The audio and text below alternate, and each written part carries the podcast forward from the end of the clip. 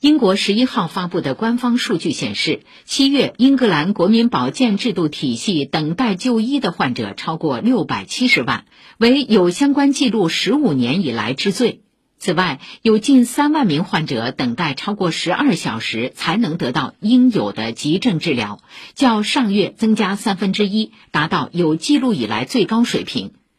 救护车响应烧伤、癫痫和中风等病患的速度平均长达近一个小时，远远高于十八分钟的目标时间。